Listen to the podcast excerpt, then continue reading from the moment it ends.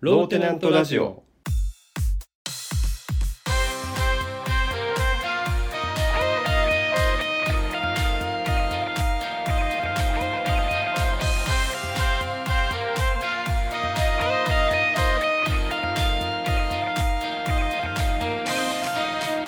さあ始まりましたローテナントラジオムムサノピーノです、ミツバチです。えー今回僕たちは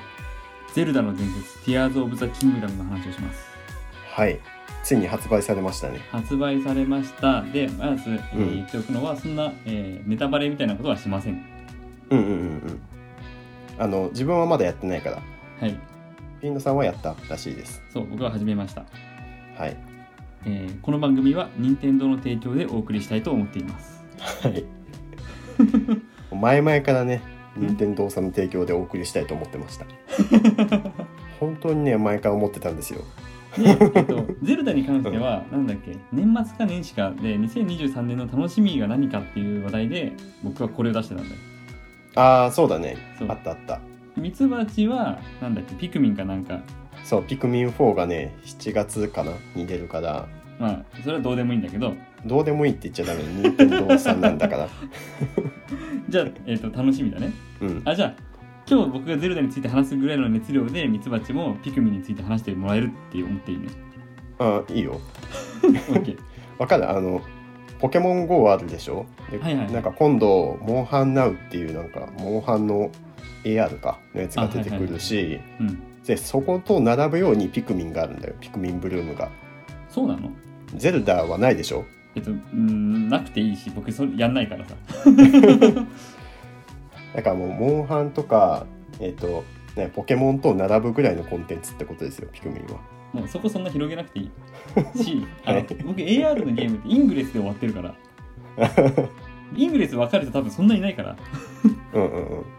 初代だよねポケモン GO より前だねそうポケモン GO の前身うんうんうんゼルダの伝説の話を早くしろってみんな思ってるはいはいはい今ホットだからうんうんうん絶対確かに間違いないで、えっと、ローテナントラジオでも第6回と第10回でゼルダの伝説、ブレス・オブ・ザ・ワイルドの話をしてるのうん割と序盤の方からゼルダの話してるよねでも今聞き返すと僕が言いたいことが全部詰まってないなと思ってだかああ本当ら今回改めて僕が、えー何が素晴らしいと思ってるかってことを話したいわけねああなるほどねでまあ前回もこの話はしたんだけど、えーうちの親はそもそもゲームすることをあまりよく思ってなかったわけはいはいそもそもねテレビゲームとか、うんうんまあ、買ってもらってはいたけどなんだろう土日にしかやっちゃダメみたいなはいはいはいはいで当時ゲーム脳みたいな言葉があって子供の脳を破壊するとか言われたりとかしてたあああったね目悪くなるとかもねそうそうそうそうそういっぱい言われてたよね悪いことねでいまだによいまだに僕がえっ、とうん実家にスイッチとか持って帰ってなんかしてるとちょっとよく思われなかったところあるわけ なるほどね香川県もゲーム禁止条例あるからねああそうそうそうあの第10回でその話もしてますあ本当して た香川県の話にも触れてます。ちゃんと。はそいうはいそはういそう。よく覚えてるね。あいや別にそれ思い出したわけじゃないんだけど、うん、 そうか言ってたかで、その、ブレス・オブ・ザ・ワイルドは、うんうんちょっと違うぞと。はいはいこれまでの従来のゲームとは違うぞっていう話で、うんうんえー基本的に説明がありませんと。うんうんうんまあ、主に、えー世界がピンチになってて、それをを救って平和にするっていう、まあ、名目はあるけども、うんそうだ具ね体的にどこに行って何をするかってことは、ほとんど指示されないんだよね。うんうんうんだから、あっち行ってみようかな、こっち行ったら何があるかなって、もう自分で冒険をするしかない。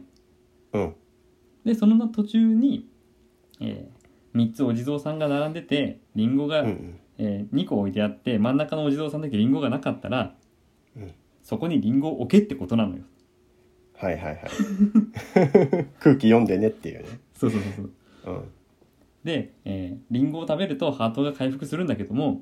火にくべて焼きリンゴにするとその回復量が増えるっていううんうんうんこういう一個一個のことを経験しながら気づいて学んでいくしかないわけねうんうんうん誰も教えてくれないからはいはいはいこれって人生そのものでしょっていううん経験を積み重ねることで、えーあそっか次はこうしたらいいんだって一個気づきが生まれてはいはいさらに自分の世界観が広がってじゃあ今度はこういうことができるじゃないかって気づいての繰り返しなのそうだねリンゴ焼けたから他のものも焼いてみようとかねそうそう魚も焼いてみうるみたいなことが発想が生まれるわけだよね。はいはいはいで、えー例えば謎解きとかもあるんだけどその謎を解く方法も1本じゃなくっていろんなやり方をしてとりあえずそこを乗り越えられれば全部 OK なんだよねこのゲームは。うんうんだから答えが決まってないっていうのもすごいことだなと僕は思っててうんうんうんで例えば今作「Tears of the Kingdom」はいまあ、その「ブレイス・オブ・ザ・ワイルド」の続編にあたるんだけどもはいはいえっとね、まあ、ミツバチまだやってないから説明すると、うん物を動かしてつなげるくっつける能力があるわけはいはいはいで例えばね、えー自分が今いるところからちょっと先に離れた足場があってジャンプじゃ届かないわけねうんうんで近くに板がいっぱい落ちてるわけっああなるほどてことはこの板をつなぎ合わせて橋を作れってことだとうんうんうんうん思って僕はね板をつないでたわけはいはいはいはい一枚一枚ねそしたらその自分がいる足場から板がだんだんはみ出ちゃってそはのいはい はみ出た部分が長くなっちゃってせっかく繋いだ足がぐーっと落ちてっちゃったのね うんうんうんなるほどはあ自分ってなんてバカなんだと思ってさはいはいはそりゃそうじ ゃんそりゃそうなんだけどいうんうんこういうミスをしながら気づいていくのようんなるほど次からはこういうミスしないようにしようって思うわけよはいはいはいはいいいでしょうんちゃんと物理法則が効いてるんだねそうそうそうそ うそうそうはいはいはい面白いでしょうん面白そでこれ何かなって思った時にねううんうちには、えー1歳11ヶ月になるジュゲムっていう男の子がいますとはいはい僕がね棚の上に絵本を置いてるわけジュゲムが届かないようにうんうんで彼はそれを取りたいわけだよジュゲムがねうんうんで四角い箱型のおもちゃを棚の前に持ってきてはいはいはい踏み台にしておうせっかく届かないはずの絵本を取り出すのまるでアイスメーカーを使うかのようにねあそうそうアイスメーカーはまあ前作のやつなんだ けどうんそう足足場を作って取り出すわけ絵本はいはいこの時ジュギムの頭の中でタラタラタララランって鳴ってんだよ そうだねでしょうん間違いないよねまあうんすまあそういうひうんわかんないけど 何何何何違いうやゼルダをやった人じゃないとその音は鳴らないかなとは思うけど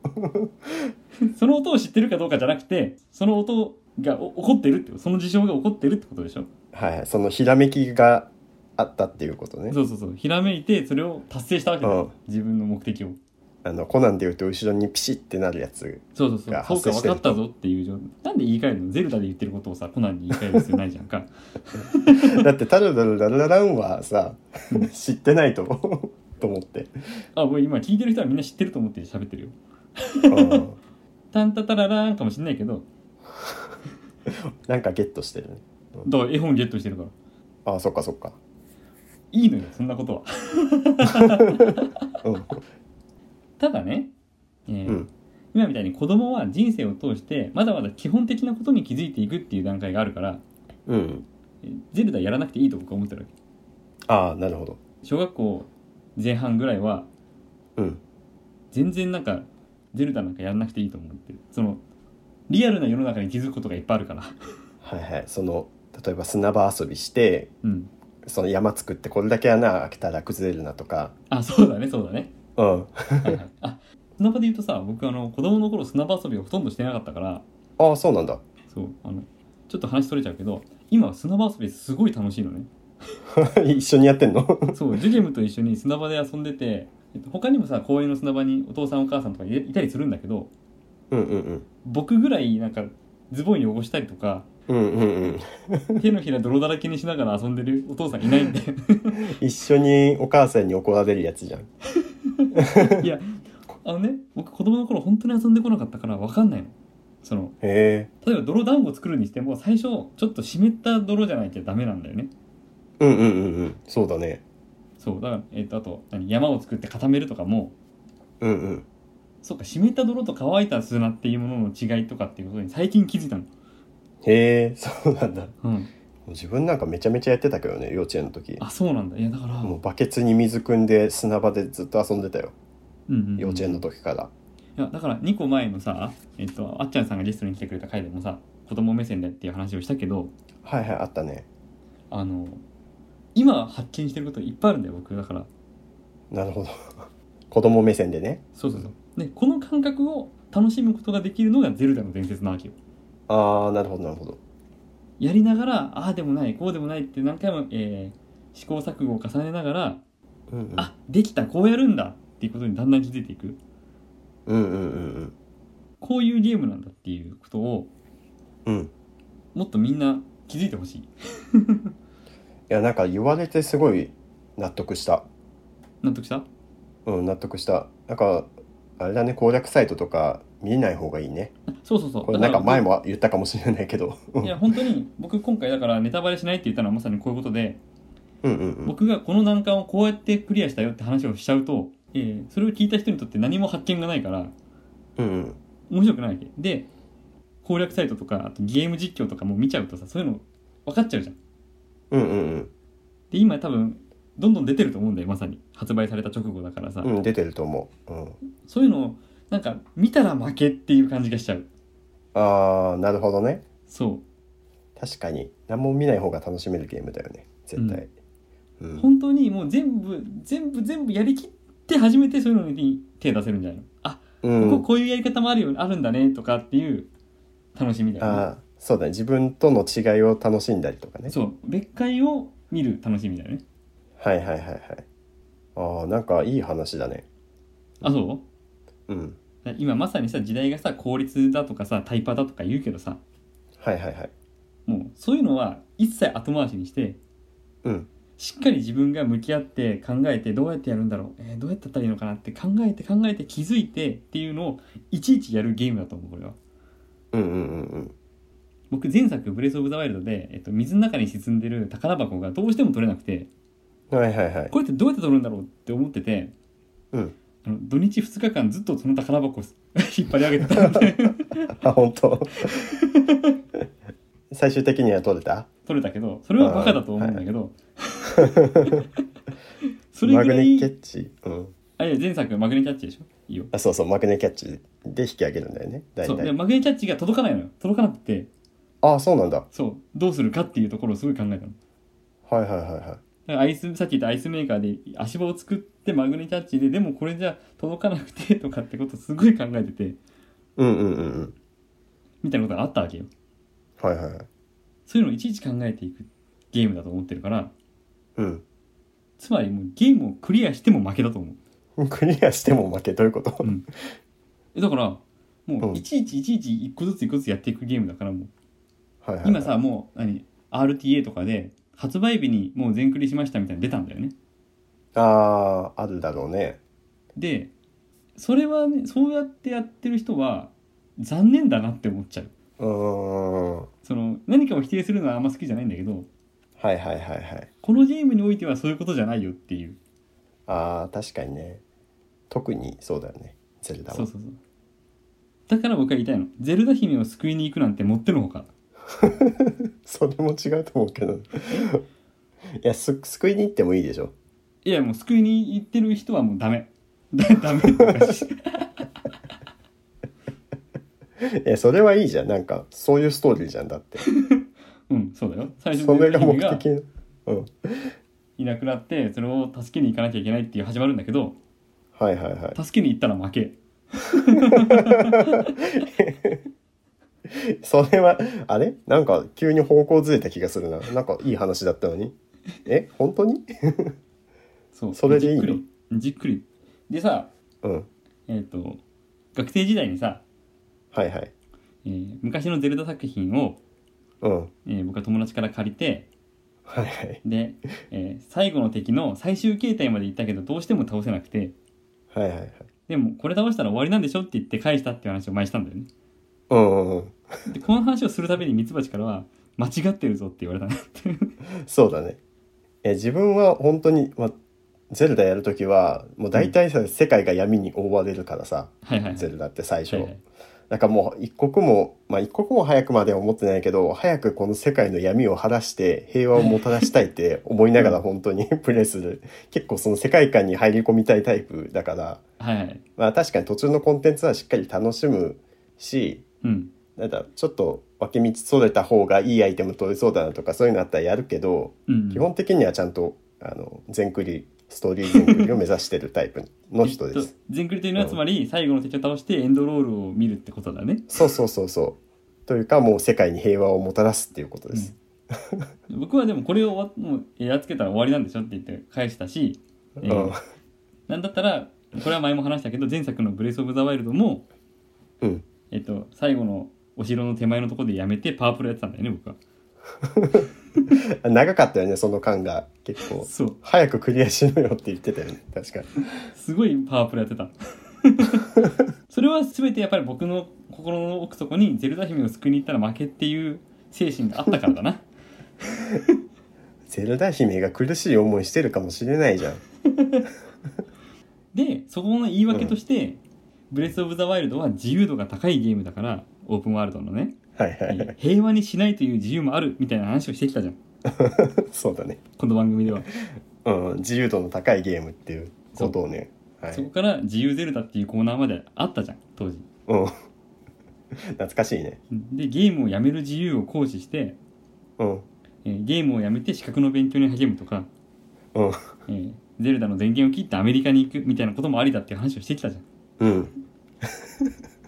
何がおかしいんだそういう自由もある。何がおかしいんいやだい間違ってるおかしくないおかしくない。違ってない。 自由度高いゲームだからね。そうでしょゲームをやめてアメリカに行くことも OK。そうそうそうで変な話だと思ってる人もいるかもしれないけど、うん。えっと、ここでね僕あの、まあ、前にこの番組でも紹介したうん。 「遊びが学びに欠かせないわけ」っていう本があってねうんうん。まあ、これは子供の遊びの重要性について書かれた本なんだけどうん。その遊びの本の中にも遊びとは自由なものだって書いてあるわけうんうん。でこの自由っていうのはスポーツとは違ってスポーツって明確にルールが決まってるじゃんかああ、はい。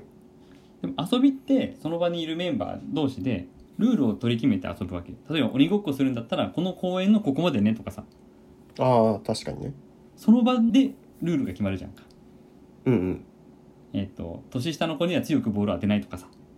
うんうんうん。なんかあるじゃんそうだね。そういうものにメンバー全員が納得した上でしか遊べないわけよ。はいはいはい。だって納得してない人がいたらそれ成立しないからさルールを外れる人がいたりとかさうんうん。一人ばっかり集中狙いとかしてたらダメだっていうルールがあるじゃんかなんとなくうん、そうだね。そこにね遊びにおける究極の自由はやめることの自由ですって書いてあるのおお。自由ゼルダと一緒だで。しょだから僕言ってることはあながち間違ってないんだよあながちね。 確かに確かに。すごい本当書いてあるんだそれ。 そう面白い。はここ読んで僕はああそうだと思っていはいはい。絶対ゼルダの話でこれ入れようと思ったのねじゃあもうゼルダの伝説はまさに遊びですね。そう遊びの究極の自由だからやめてもいいしうん。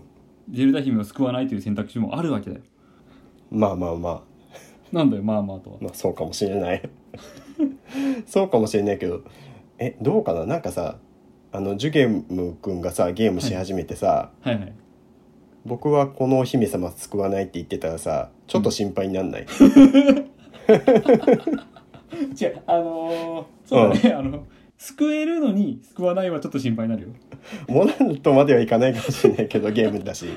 はいはい、なんか普通は救ってあげようってなるじゃんうん、まあえっと自由だけどね確かにそうそうそうやめてもいいっていうだけで、やめてもいい、えうーそうそん、うまあだから救わないは意地悪だからさ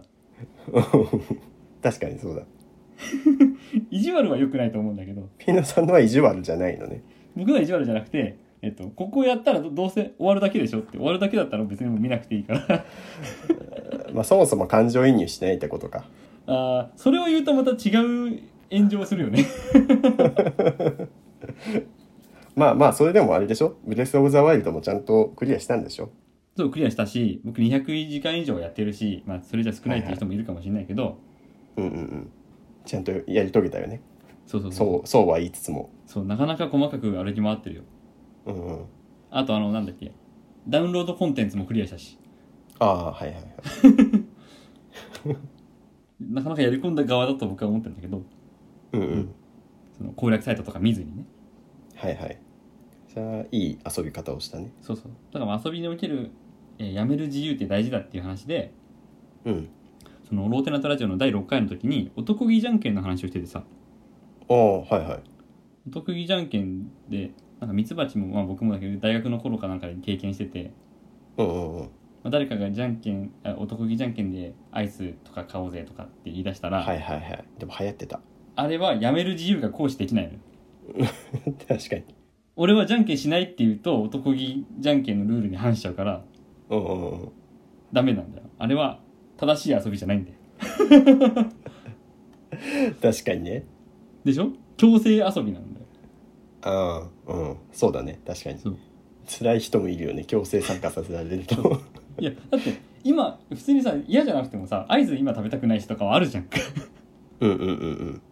確かにていうかアイスぐらい自分で買うしっていうもんだしさっていううんうん話をまあ前にもしてるんだけどはいはいこれもだからやめる自由を行使させられないシチュエーションだなと思ってうんうん遊びじゃないねでどうする自由ゼルダみたいなコーナー復活させるお自由ゼルダってどんなコーナーでしたっけえっとゼルダの伝説を遊ぶのをやめて何をするかっていう確かにねまあゼルダまた始まったし今始めた人が多いと思うけど、うんえっ、と「ゼルダの伝説ティアーズ・オブ・ザ・キングダムうん」をやめて何をするかそう募集していますか もしくは、えっと、やめる自由を行使した場面を教えてくださいとかもいいねああなるほどねいいねこれいや私はこれをやめましたっていう、うんうんやめる自由を行使した場面をはい教えてもらうっていうのとうんうん何がいいかなコーナー名はゼル自由ゼルダじゃないよね、ゼゼルダってつけなくていいと思うやめた話私がやめた話やめじやめる自由やめる自由でダメなのああやめる自由いいね、うんじゃあやめる自由というこれコーナーねじゃあはい OK ですいいいいですかはい大丈夫です、じゃあやめる自由のコーナーを始めますので皆さんが、えー何かをやめた話ねえっとやっぱり勇気がいると思うのよ会社辞めるとかでもさ学校辞めるとかでもさ、そうだねなんか勇気を持ってとか、ちょっと周りの空気をむ無視してというかうん、なんかそういうちょっとストーリー性のあるやめ方みたいな話がいいのかないいかもしれないあでもなんか、うんなんとなく嫌で辞めたでもいいんじゃないの、うーんなるほどねまあ、どんなのがそうだ来るねか分からないけど、やめた話うんやめた話ねはいを送ってくださいはい受付メールアドレスはローテナントラジオアットマーク Gmail.com 綴りは LOWTENANTRADIO アットマーク Gmail.com です募集中のメールテーマは「えーやめる自由」のコーナー「これってワイズですか?」「100選ミツバチクイズ」「ジャイアンの目撃情報」「一風変わった嘘一風変わったいたずら」「令和なんでだろう」を「これって何なの今しかできないボケ」ですはい、詳しい内容は番組ホームページローテナントのラジオ局を見てください簡単な投稿フォームを用意してあります、はいえーそれからホームページには放送後期ムムサノピーノの独り言が相変わらず毎回書いてあります、はいえーそれからローテナントの読書会第6回、えー収録しました、はい収録しましたねえー課題図書は岡本太郎自分の中に毒を持てですはいはい、えー、といつものゆかさん翔平さんの中にミツバチさんも参加されたということで、そうですね今回ははい参加させていただきましたおーなんかどう翔でした平さんもゆかさんもとてもあのなんか話しやすい方でしたあそうそうなんです ねまあ、はいそうそうですよねあのローテナントの読書会を聞いてれば、そうあの二人は話しやすいなと思いますうんはい、特に翔平さんがね最初にあのしっかり仕切ってというかあそう本なんのです説ね明とかもしてくださってはいはいやっぱり取りまとめるのが上手な方だなと思ってそうですね、なんかさえっと今までの読書会聞いててもあの人はすごい取りまとめるのが上手だなって思いますはい、はい楽しい収録でしたよじゃあ、えー岡本太郎自分の中に毒を持ってをまだ読んでない人は読んでから、えー公開を待ってもらうとより一層楽しめると思うのでうんお待ちくださいはいそれからミツバチの活動については木の図鑑 .info と、えーミュージック樹木材をチェックしてくださいはいお願いしますお願いしますあのね先月くらいから実はあの、スマートホーム化を進めてましてはいはいはい。始めてみましてあのスイッチボットっていう製品があって、うん。えっ、とまあスイッチボットハブっていうのがあってはいはい。えー、とそこそそのハブが同じ w i f i ネットワーク内にあると、えースマホからそのハブに命令出してそのハブから赤外線でリモコン入れたり扇風機入れたりとかいろんな操作ができるのね。はいはいはい。でめっちゃ便利なんだけどうんあのねまあ自分はその Siri とこのスイッチボットを連動させて「Hey Siri 何々」ってやってるんだけどうんあの命令文がね意外と難しいのよ。ほあの例えばエアコンを、えー切ってほしい時にあのエアコン切ってって自分が登録したかエアコン消してって登録したか分かんなくなったりとう かあそうか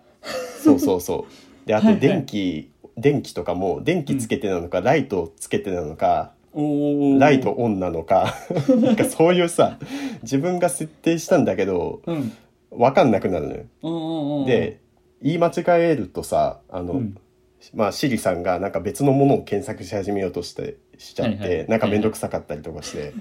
なんかこれがね案外厄介だなっていうのがおおそうなんだ発見がありました、はい、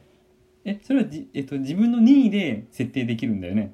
そうそう任意で設定できるんだけどなんか同じような言葉を勝手に解釈してくれるみたいなことはなくてうんうんうんうんもう一言一句同じ呪文を唱えないといけないのあ呪文だねまさにそうだねそうそうそう呪文呪文なんか一言一句自分が登録したやつを覚えてないといけないであ今のと今のところというかまあ先月ぐらいから始めて、まあ、エアコンと部屋の電気とえっ、とあとね部屋の隅になんかちっちゃいえっ、と部屋を暗くした時にだけつけるなんかカラーライトみたいなやつがあって、それとあとパソコンのモニターとかの電源の元のところ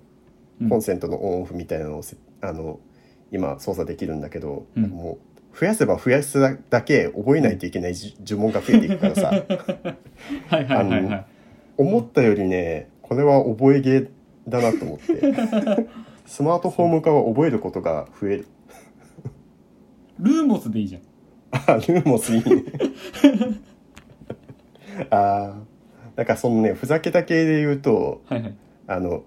部屋の電気をさえっと今うちは白ライトと暖色ライトで白っぽい光と、えっとちょっと赤っぽい光お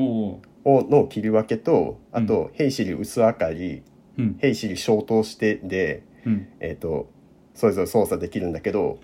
えっとね今今さうん今ミツバチの部屋ついたり消えたりしてない してないあのなぜならこの今 iPhone で録音してるから「ヘイシリは起動しないです。あよかったよかっなんだけどねあの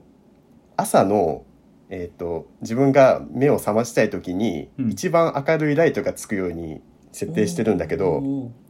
でねその一番明るい光をつける時の呪文が「ヘイシリ全力を見せてみろ」なの。 お前のかお前の全力を見せてみろって言ったら、うん部屋が最大光量でピカーッと光る。おーいいいいけどさ面白くていいけどさ、うんいつか困ると思うよ そうだね。これなんかあの奥さんがいる時にうんこんなことできるんだよって言いながら設定したやつなんだけどずっとそのまんまにしててあ ーそうそうそう見て見てって言ってさそれはまうあ、ん面白くこだわって使えば良さそうだけどうんでもそれで困ってる人もいるだろうね聞いたことないないけど、うんうんうんううんん、そうだよね多分ね他にもいると思う意外とあるあるなのかなって思ってるあそうなんだうんやってみないよ分かんないよねこれというわけで今回のローテラントラジオ161回目の放送はここまでですお相手はムムサノビーノとミツバチでしたシェイクシェイク